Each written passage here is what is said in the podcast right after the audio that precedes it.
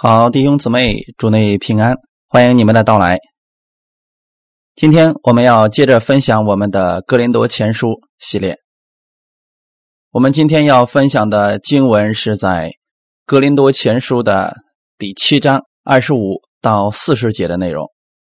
我们分享的题目叫《保罗对单身的观点》。我们先一起来做一个祷告：天父啊，感谢赞美你。谢谢你预备这美好的时间，让我们一起在这里分享你的话语。愿你的话语能成为我们生活当中随时的帮助，也解开我们在生活当中所遇到的一些疑惑。请你来带领我每一个弟兄姊妹，让我们在你的面前，借着你的话语更新我们的心思意念，使我们的生活当中常常充满你的智慧。你来带领我们以下的这段时间。圣灵亲自来引导我们每一个弟兄姊妹，奉主耶稣的名祷告，阿门。我们一起来读一下《格林多前书》第七章二十五到四十节的内容。论到同身的人，我没有主的命令，但我既蒙主连续，能做忠心的人，就把自己的意见告诉你们。因现今的艰难，据我看来。人不如守素安常才好。你有妻子缠着呢，就不要求脱离；你没有妻子缠着呢，就不要求妻子。你若娶妻，并不是犯罪；处女若出嫁，也不是犯罪。然而这等人肉身必受苦难，我却愿意你们免这苦难。弟兄们，我对你们说，时候减少了。从此以后，那有妻子的要像没有妻子，爱哭的要像不爱哭，快乐的要像不快乐，置买的要像无有所得，用事物的要像不用事物，因为这世界的样子将要过去了。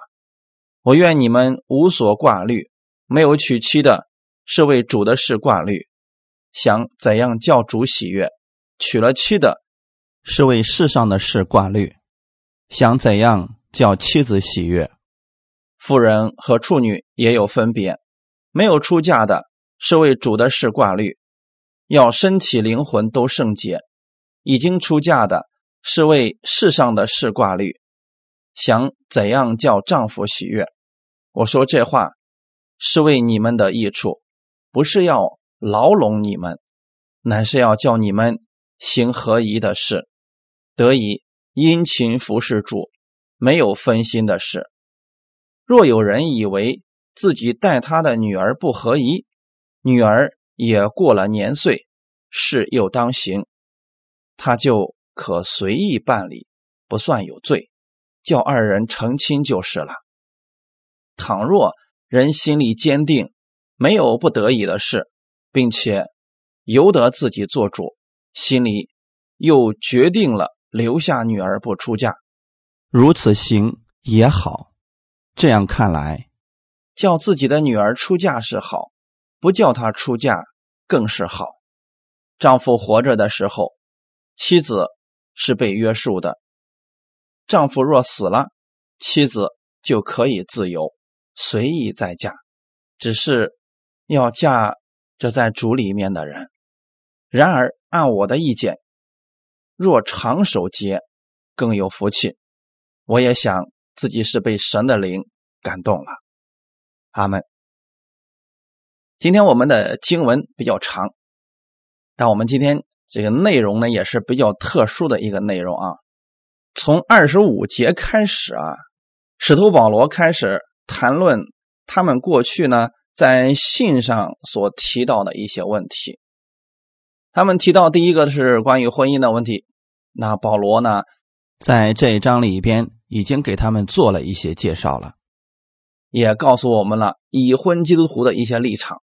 如今呢，他转到了另外一个相关的题目，这个呢也是他们在信上所提出来的。什么样的事情呢？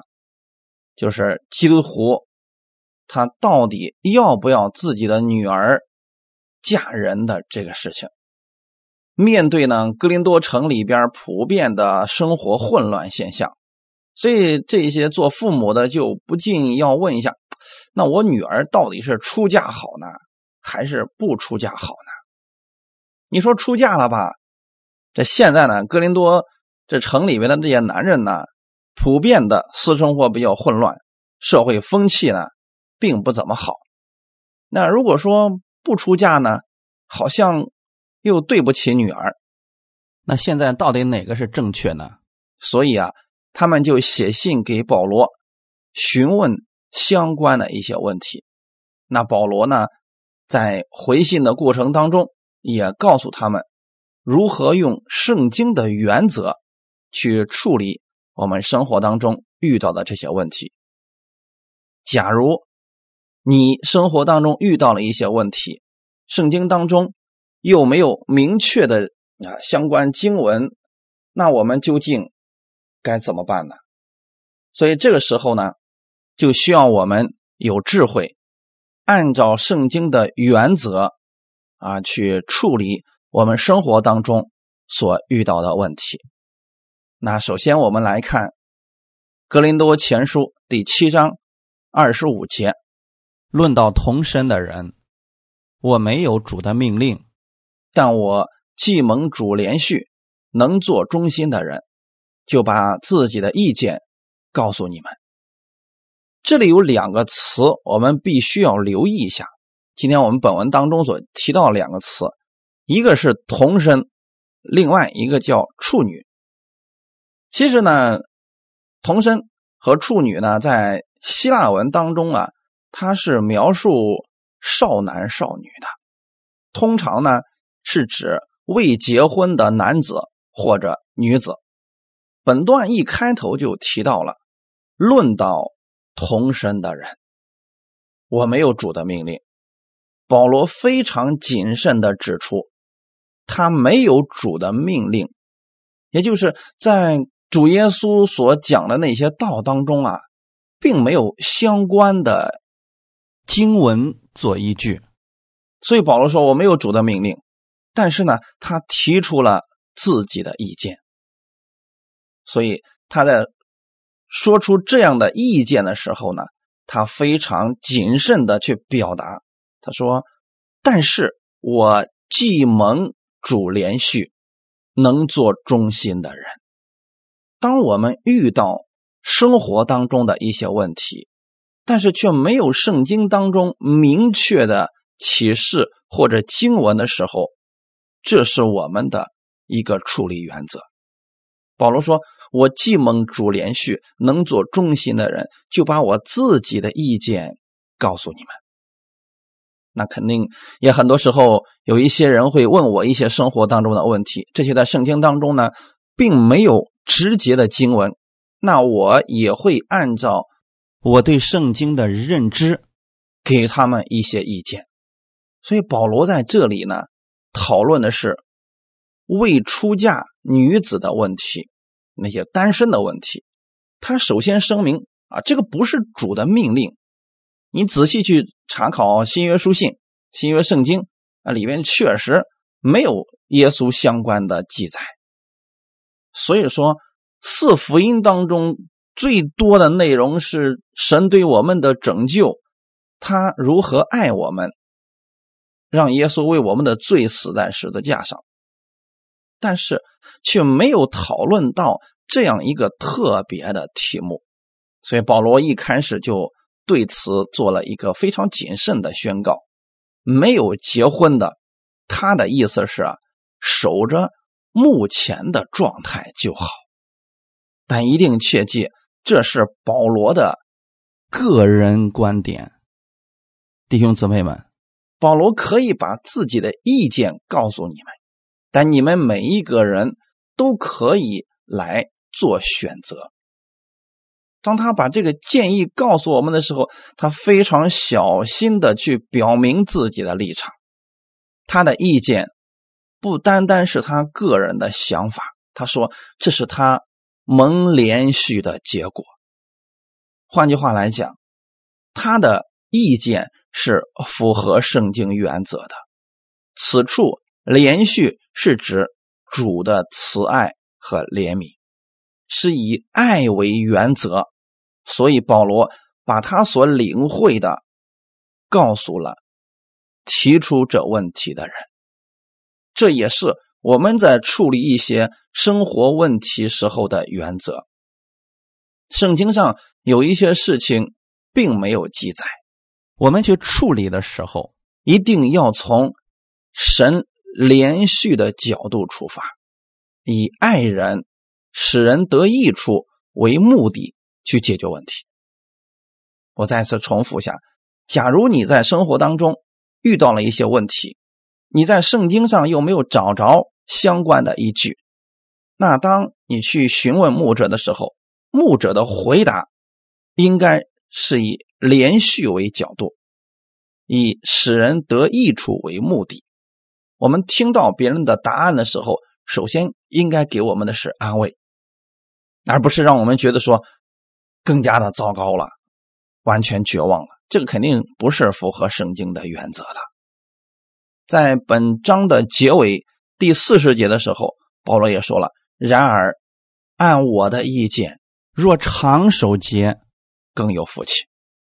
所以他再度用了相同的词，他说的是按我的意见。所以他说：“我想我自己是被神的灵感动了。”这个是他非常谨慎的一个部分。由此可见呢，保罗给人出建议，都是在圣经原则的基础上和主的。教训里边去找着相关的答案。那保罗为什么要给格林多人提出这样的一些建议呢？格林多前书第七章二十六节，因现今的艰难，据我看来，人不如守素安常才好。现今的时局艰难，它指的是什么意思呢？那到底当时发生了什么事情呢？这句话的意思是指世事艰难，祸患无常，也暗示了呢将来啊有很多的苦难接踵而来。那当时当时到底发生了什么事情呢？现在我们不太好讲。当时有好几种情况，格林多人面临着严重的困境，也许呢是啊当时已经发生了大的饥荒。比如说，在《使徒行传》里边十一章所提到的哥老丢时代的饥荒，也许呢是当时哥林多人混乱的生活作风，还有一种可能就是保罗看到了大逼迫即将来到，所以不管是什么原因，保罗说现今艰难，在现今这样的艰难的环境和形势之下。他认为，守住原有的身份就是最好的。保罗以下所说的是针对当时艰难的局势。他认为，在现在这样一个变幻无定的时代当中，这一切都没有答案，一切都是暂时的，是没有保障的。在这种情形之下，结婚其实是一件非常。不安定的事情，《格林多前书》第七章二十七到二十八节：你有妻子缠着呢，就不要求脱离；你没有妻子缠着呢，就不要求妻子。你若娶妻，并不是犯罪；处女若出嫁，也不是犯罪。然而这等人肉身必受苦难，我却愿意你们免这苦难。他首先提到了男子的问题，就提到说。如果说你已经结婚了，已经有了妻室的，就不要求去解脱。别说，哎呀，那么现在时局艰难了，生活都没法过了啊，不如离了得了啊！不要求脱离。你没有妻子缠着呢，就不要求妻子，因为当时的情况比较特殊，所以呢，不要去求妻子了。二十八节说，但是有一些人，就算时局再艰难。他还想去结婚生子，如果你有这个想法呢，并不算犯错，也不算罪。处女若出嫁，也不是犯罪。就说如果呢，那个未婚的她想要嫁人，那就嫁人吧，本身这个没有什么错。不管外面的时局多么的动荡，或者环境多么的糟糕，这个挡不住我们要嫁人，要结婚呐。但是呢，在时局不好的情况之下，如果结婚了，保罗的意思是，这等人肉身必受苦难。那我们可能看过很多的电影、电视，呃，战争年代的时候啊，那很多人也结婚呢。可是结婚之后，你不知道哪一天突然灾难就来临了。那有一些人是带着小孩子的，那有的人呢是怀孕的。总之呢，在战争面前呢，他们整个全部把自己都脱离在里边了。保罗在这儿说的是这个意思，我却愿意你们免这苦难。给大家讲一点关于圣经上的一些耶稣曾经讲过的一个预言的问题啊，《路加福音》二十一章。二十节到二十四节，路加福音的二十，路加福音二十一章二十节到二十四节。你们看见耶路撒冷被兵围困，就可知道他成荒场的日子近了。那时，在犹太的应当逃到山上，在城里的应当出来，在乡下的不要进城，因为这是报应的日子，是经上所写的。都得应验。当那些日子，怀孕的和奶孩子的有祸了，因为将有大灾难降在这地方，也有震怒临到这百姓，他们要倒在刀下，又被掳到各国去。耶路撒冷要被外邦人践踏，直到外邦人的日期满了。弟兄姊妹，透过这段经文，你们知道这是主耶稣。对耶路撒冷所发的一段预言，就是以后一定会有这么一天，耶路撒冷被兵围困。那围困之后，这里边将会有很多人结婚的、有孩子的和怀孕的，他们行动起来十分的不方便了。大灾难来临的时候，家庭其实是饱受苦难的。那那个时候单身的就没有这些顾虑了，可能拎着包直接就走了。那如果说他们已经结婚了，又被掳到各国去，那真的就是妻离子散了。所以保罗在这种情况之下说：“啊，如果是这样的话呢，不结婚的比结婚的要强啊。”所以保罗提出他的个人意见，认为呢单身的好。单身的人在时局动荡的时候，可以免去妻离子散的痛苦，可以免去内心的这些煎熬。保罗写哥林多前书的时候呢，大约是公元五十五年左右。啊，透过历史我们可以知道，大约就是在之后的十年左右，罗马人。攻打耶路撒冷，刚才我们所读到的那段经文就应验了。耶路撒冷被兵围困，当时呢有很多人都要逃跑，因为这是耶稣的预言呢。在犹太的要逃到山上，在城里的应当出来，在乡下的不要进城，因为是耶路撒冷城被围困了。所以那个时候，神给他们的智慧就一个字逃，逃离那个地方。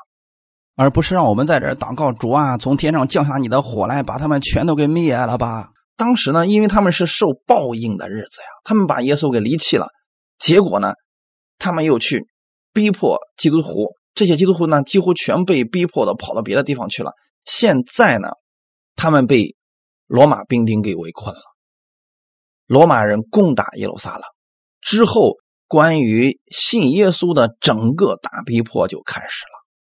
可能在这个十年之前，保罗就已经看到了这形势的不稳定，所以他才给基督徒有这样的建议。特别是在哥林多人问到这个问题的时候，就给了他自己的看法。所以说啊，弟兄姊妹，我们读圣经啊，一定要联系上下文，也要了解圣经的背景，否则的话就会乱解圣经了。圣经绝对不可以死搬硬套，特别是《哥林多前后书》里面有很多东西，它离不开当时的背景。如果死搬硬套，就一定会出现问题。那透过这段经文。大家知道了保罗为什么要建议他们单身守独身的原因了吧？那现今我们这个时代是和平的年代，该结婚结婚，该生孩子生孩子，这一点问题都没有，没必要去守着保罗现在给你们的这些建议。比如说，保罗说了时局动荡呀，所以能不结婚就不结婚。那现在我们的情况。不像那个时候的样子呀，所以说啊，要正确的来领受神的话语。接着往下看，《格林多前书》第七章二十九节到三十一节，弟兄们，我对你们说，时候减少了，从此以后，那有妻子的要像没有妻子，爱哭的要像不爱哭，快乐的要像不快乐，置买的要像无有所得。用事物的要像不用事物，因为这世界的样子将要过去了。那么这段经文也是我们刚刚所讲的那个圣经的背景。保罗的意思是，主耶稣再来的日子近了，大逼迫临到了，快，这一切事情都到了末后的阶段。有妻室的可能因为战祸的原因分开，就好像没有妻子的一样。人生的遭遇啊，那就是有时候快乐，可能马上痛苦就临到；有时候你是富足的，可能马上贫穷就会临到。啊，无论你快乐、贫穷、富足，很快就会发生转变。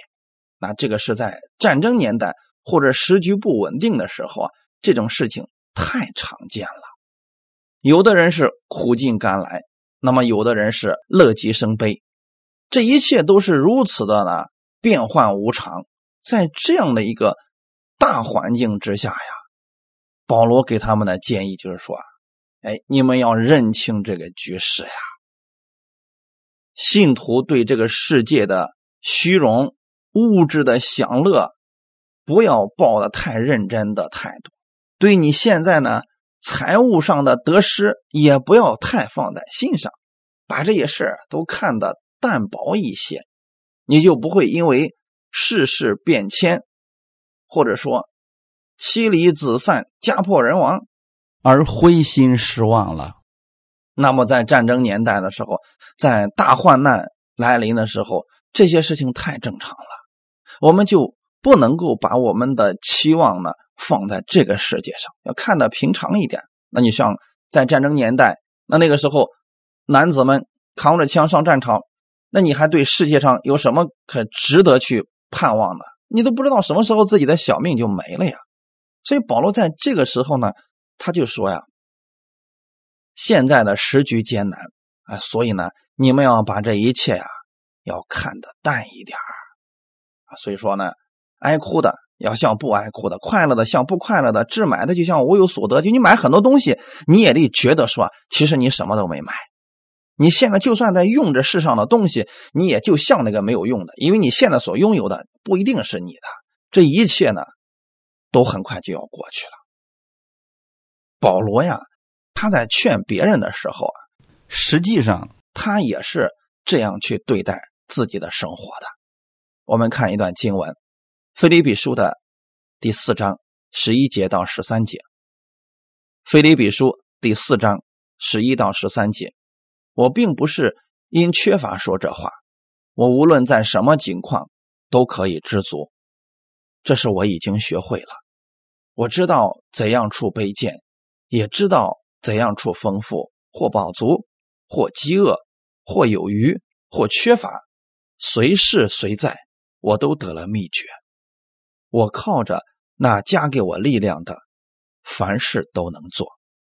保罗他为什么能够？做到这一点呢？其实他的目光不是放在这个地上，他是放在天上。当人把目光放在天上的时候啊，那个时候你看世界就会看得很淡薄，你就不会为了这些权利或者钱财去不择手段，也不会去追求这些虚浮的荣耀，哎，期望别人夸你两句，哎呀，希望你啊在人面前呢，别人能高看你一眼，这些已经不重要了，因为保罗知道这一切很快就会过去，真正的永存的。是在天上的财宝，所以保罗说：“不管怎么样，不管我处在什么样的环境当中啊，我都得了秘诀，我知足了，因为我已经拥有了耶稣基督了。我靠着那加给我力量的，我凡事都能做。那保罗想做什么呢？拯救的施工，传福音的施工，这是他愿意去做的事情。阿门。所以刚才保罗好像。”说的这些话语啊，给了哥林多人非常消极的一些观念，好像我们觉得说不要把这个目光放在这个世界上，这一切都不稳定，所以呢，能不结婚就不结婚了，能不买东西就不买东西了，好像是比较消极的态度。其实保罗是让他们去预备自己的心，对神的国和属灵的事儿啊，要有极大的盼望。那这也是圣经。给我们一贯的教训，我们在这个世界上不过是客旅，是寄居的，所以说有衣有食就当知足啊！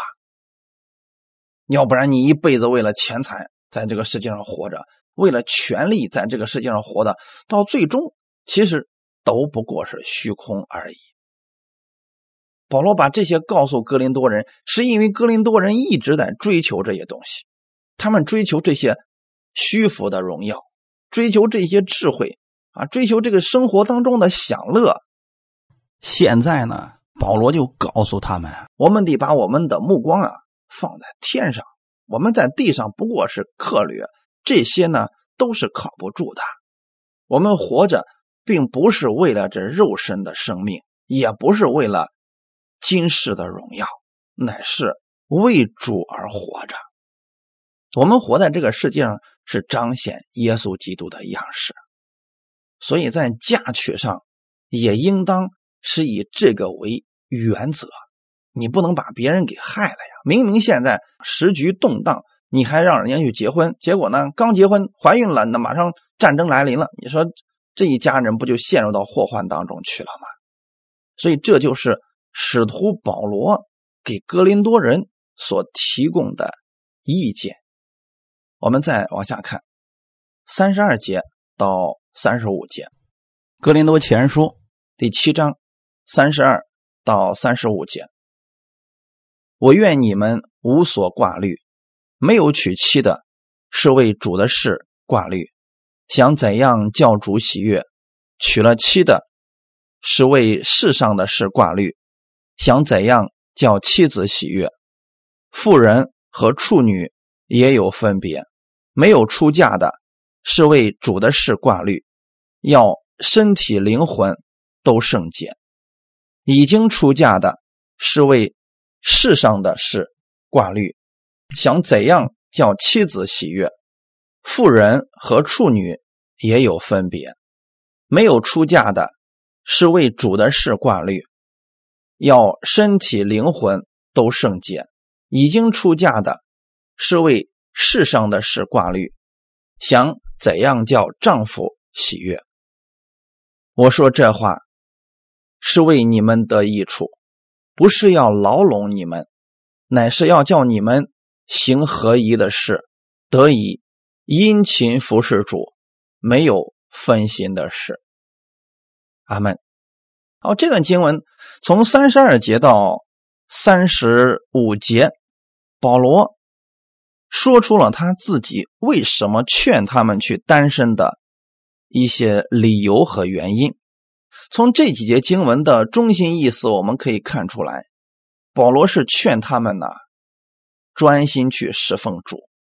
那既然时局动荡，既然这个环境不好，做那些事情呢，又让我们不知道有没有好的结局，那我们就应该去专心。追求侍奉主，让这个成为我们生活的目标。保罗是有恩赐去守独身的人，所以这段话是根据神给他的恩赐而说的。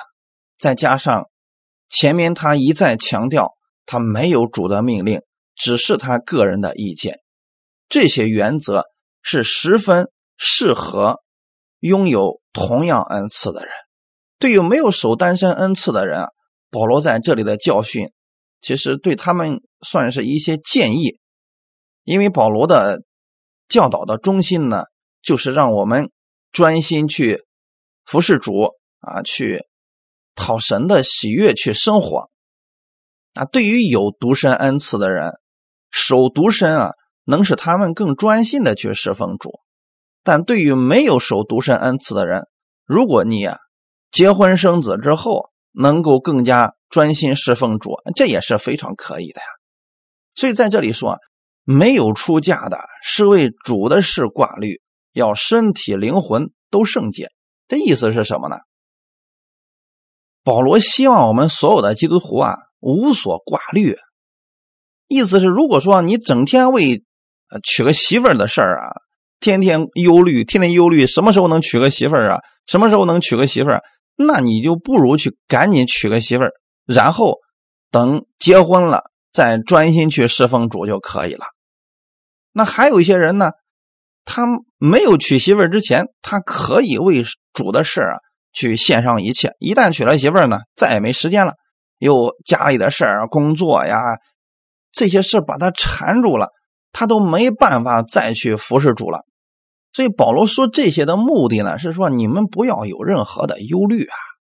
那些没有娶妻子的呢，他们可能真的就是为主的事儿献上一切了，呃，想着怎么样叫主去喜悦。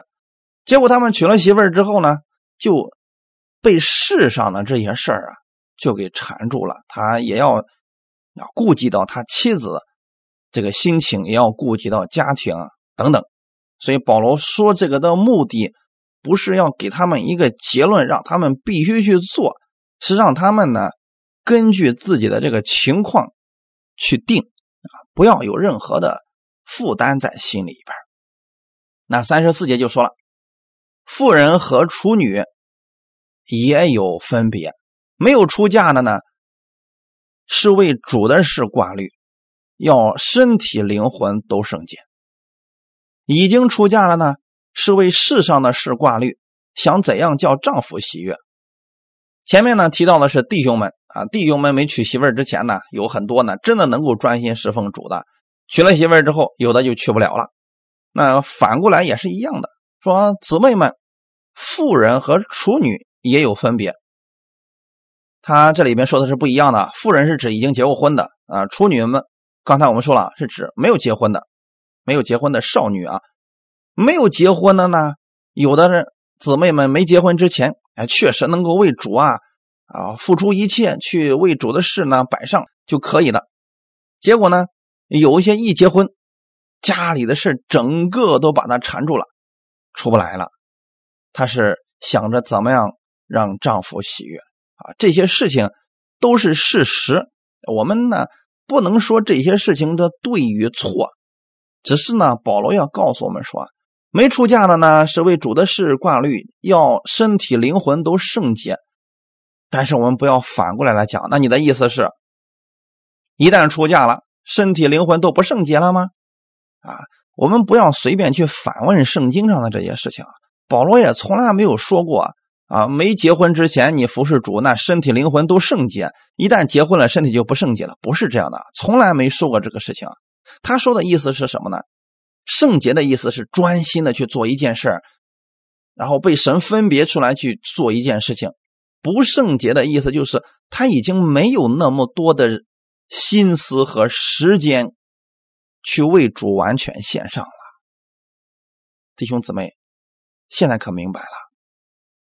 所以保罗在这儿说的意思是：如果没结婚的，那你就继续呢，专心去服侍主就好了。那出嫁了的呢，你因为要生养儿女，要治理家务，还有许多生活当中啊琐碎的事情，你要去处理。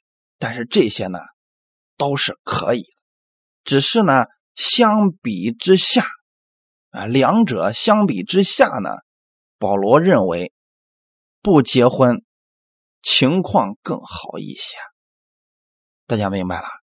所以保罗从来不是强迫我们必须不结婚。有很多人就说了，那不结婚呢？那我就是为了服侍主，这样呢，主会更爱我。没有这个说法啊，弟兄姊妹，不是说你不结婚，神就更爱你了。他的意思是，你到底选择哪一种方式，能够让你去服侍的时候没有后顾之忧啊，不挂虑的去做这些事情，那样，就是最好的啦。如果你觉得结婚生子之后，那么你家人给你的压力也小了啊，那你可以轻松的去做服侍了。这样的话，那是非常好的。那有些人是一旦结婚了，可能连教会都去不了了。更别谈服侍了。那这种情况之下，你自己要做好决定。那有些人确实是为了有心智去服侍主，那他首先要面对的就是这个家里边的压力。那现在我就给大家讲讲父母对于未婚女儿的劝告。格林多前书第七章三十六到三十八节。若有人以为自己待他的女儿不合宜，女儿也过了年岁，事又当行，他就可随意办理，不算有罪，叫二人成亲就是了。倘若人心里坚定，没有不得已的事，并且由得自己做主，心里又决定了留下女儿不出嫁，如此行也好。这样看来。叫自己的女儿出嫁是好，不叫她出嫁更是好。这段经文大家一定不要随便去乱用啊！格林多前后书里边有很多经文，我们一定要注意背景，切记不可随便乱用啊！那如果说今天有当父母的说了，哎呀，我算是知道了，能够把自己的孩子呀全身心的献给主啊，去服侍主啊。那就是最好的事儿，所以父母开始干涉女儿，不让她结婚，不让她结婚，叫她非得去服侍主。可女儿心里想的是我要结婚，结果呢，父母就逼着女儿不结婚，非得要把她献给主，结果闹得家里边都鸡飞蛋打的。这个不是圣经的原则，保罗这段经文当中说的也不是这个意思，所以大家一定要非常谨慎的去看圣经，然后。了解这个背景了，再去下结论，要不然啊，把你的生活搞得一塌糊涂，这不是神喜悦的事情。我们来看一下，若有人以为自己待他女儿不合宜，女儿也过了年岁，事有当行，他就可随意办理，不算有罪。意思是什么呢？当时有一个习俗，那就是嫁女儿是由父母做主的，跟我们中国过去有点特别的像。啊，父母之命，媒妁之言，不是儿女们能够做主的。但你切记啊，那是过去之前的一些情况。弟兄姊妹明白了吗？那是过去的情况，现在在我们国内早早就没有这个情况了。那在我们封建社会的时候，是不是也有这个情况？哎，女儿。想追求自己的幸福，那不行，必须父母说了算。所以在这里呢，保罗是引用了当时的习俗。那么这个父亲呢，看到自己的女儿长大了，都已经过了出嫁的年龄了啊，父母觉得说啊，如果说啊，这个女儿不嫁出去啊，不行，不合宜，是父母觉得不合宜。所以保罗说。如果你觉得不合宜，这个事情你就立刻去行吧，啊，你就可以随你的意思去办理，不算有罪。你不要想着说，哎呀，那保罗是不是讲的要让我们守独身呢？所以女儿也不要结婚了，儿子也不要娶媳妇了？不是这个意思，是按照你的这个情况，如果你心里愿意去把女儿嫁出去，那你就嫁出去吧。不算有罪，这个不是命令，也不是规条，是根据我们个人的情况而定的。如果你愿意把女儿嫁出去，那你就嫁出去，叫二人成亲就是了。这是第一种情况。那么第二种情况呢？三十七节，倘若人心里坚定，没有不得已的事，并且由得自己做主，心里又决定了留下女儿不出嫁，如此行也好。你看保罗这个词啊，其实用的非常的委婉的。关于儿女的婚姻，圣经接纳了当时的社会习惯和风俗，让父母为儿女做主。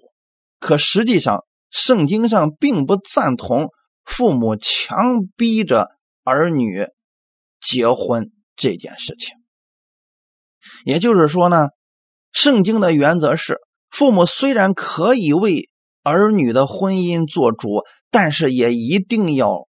得到儿女的同意，所以三十七节就说了：倘若人心里坚定，没有不得已的事，并且由得自己做主。这里边提到了女儿不出嫁是有几个条件都符合了，你才可以去做。不要随随便便把你的孩子禁锢在家里边，不让他结婚，这个不正确啊。那第一个条件是什么呢？心理坚定。他就是说，这个做父母的呢，他心里边是坚定的，说了啊，我知道神的旨意啊，让我家孩子不结婚，终生来服侍主。比如说在旧约里边，像参孙一样，那他父母是想着说，我要把我的儿子呢，献给主，让他终身服侍主。可参孙这家伙是想结婚的呀。那这种情况之下，你就不能逼着他必须要服侍主。那你看旧约当中还有一些呢，他也是乐意听从他父母的话，比如说撒摩尔，对不对，弟兄姊妹？那么他小的时候呢，他就愿意呢听他父母的话，在圣殿里面去服侍主，去服侍主。这个事情就是孩子跟父母必须商量好啊，你心里都必须坚定你自己的想法，但是不能逼着他们。第二个条件就是，并且由得自己做主。这意思是什么呢？就是说，当我们心里有一个想法，做父母的呢，特别希望自己的孩子能够全职服侍，去服侍神。但是你得跟孩子们商量一下，你心里是这个想法，孩子们心里是什么想法呢？你得征得他们的同意。那如果他们说我要结婚，就让他们结婚。结婚了也可以服侍主啊，是不是？你不能说了就不结婚服侍主是最好的。家长们不能下这个结论，一定得由他们自己来做主。所以圣经当中呢，从来没有歧视过呃女人这个权利。嫁女儿的这个事情啊，圣经上说的非常清楚，你要让女儿自己做主，她得同意呀。啊，她要不想结婚，你不能逼着她结婚。他想结婚，你不能逼着他去守独身，这都是不好的。这是第二个条件。第三个条件，没有什么不得已的事，比如说环境上没有很糟糕的情况啊，或者说呢没有意外的事情啊，让他不能够结婚。那圣经当中，耶稣曾经说过一些单身的，就是比如说有一些人。他是生来呢，他就是个阉人。那有的人呢是后期发生了交通事故，或者说呢发生了一些意外，然后变成了阉人。那这种情况，那很明显是不得已的，你就不能结婚了。这里的意思是说，无论是环境上或者是身体上，没有什么不得已的事，那么他就可以去结婚。现在大家明白了吗？比如说。女儿已经有了对象，并且彼此相爱，那么就让他们结婚好了。如果没有这些事情发生，父母又说了：“你是否愿意守独身呢？”女儿后来想想说：“可以，那就可以把她留下，不出嫁。”现在大家明白了吗？这是圣经上的原则呀！你想啊，两千年前圣经的理念就已经如此的先进了，到今天为止。也是这样的，处理家庭的问题的时候，特别的重要。第四个，心里又决定，意思是什么呢？父母内心有这样的感动，孩子们心里也有这样的决定。好，这样的话，双方都达成了一致，父母就可以决定让女儿可以不出嫁了。所以啊，圣经上非常尊重每一个孩子的选择，在结婚不结婚的这件事上，父母绝对不可以把自己的意见强加在儿女的身上。请注意，三十四节到三十八节这些话都是针对教会里的弟兄姊妹说的，教会之外的人不适用于这个原则。因为他们跟神没有约定，所以他们的这些婚姻呢，他也不会听神的方式去。所以那个时候呢，格林多人啊，他们很多时候是照着世俗的方式去行的。现在保罗是对他们说啊：“你们现在已经信主了，所以你们要按照主里的神的方式来生活。”那有人说了，为什么保罗在这儿只提到了女儿，没提到儿子呢？按照圣经上的一些习惯，守独身的恩赐啊，在这一方面。姊妹多过弟兄，所以保罗在这儿似乎是偏向于鼓励姊妹们守独身的生活。大家明白了吗？今天这样的一些事情啊，希望我们无论是没有出嫁的，或者说啊没有出嫁的那个没有这种没有出嫁的儿女的这个父母，你们怎么去面对孩子们的这个婚姻问题？希望给大家呢带来一些建议。好，我们接着看三十九节到四十节，这个是关于已经结婚但是却呃死了丈夫的再嫁的问题。三十九节到四十节，丈夫活着的时候啊，妻子是被约束的；丈夫若死了，妻子就可以自由随意再嫁，只是要嫁这在主里面的人。然而，按我的意见，若长守节更有福气。我也想自己是被神的灵感动了。在这件事情上，保罗告诉我们很清楚：丈夫活着的时候，妻子是被约束的，因为圣经上说的非常清楚，二人成为了一体，所以他们之间也是有一个约的，就像我们跟神之间有约定一样啊。如果我们除了信耶稣，我们还去拜其他的神，那么在圣经当中就把这样的人称之为淫妇，信仰他不专一。嗯，婚姻生活当中也是这样的。我们国家是不是也有重婚罪？你不能跟两个人同时结婚。但是呢，如果说丈夫死了，那这个妻子就是自由的。